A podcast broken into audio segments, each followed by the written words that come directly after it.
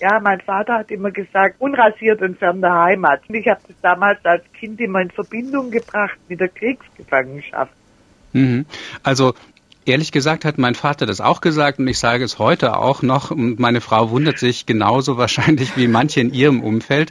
Es geht wahrscheinlich tatsächlich darum, dass man sich in einem elenden Zustand befindet. Elend ist ein altes Wort für Fremde. Und wenn jemand ähm, rasiert ist, dann ist er auch ausgehfertig, ist er fein, es geht ihm in gewisser Weise wahrscheinlich auch gut. Und insofern ist das eine ironische Art und Weise, diesen elenden Zustand zu umschreiben, denn es wird ja fast immer etwas launig, humorvoll verwendet. Und Leute, die im Krieg waren, die kennen das natürlich auch von einer sehr ernsten Seite.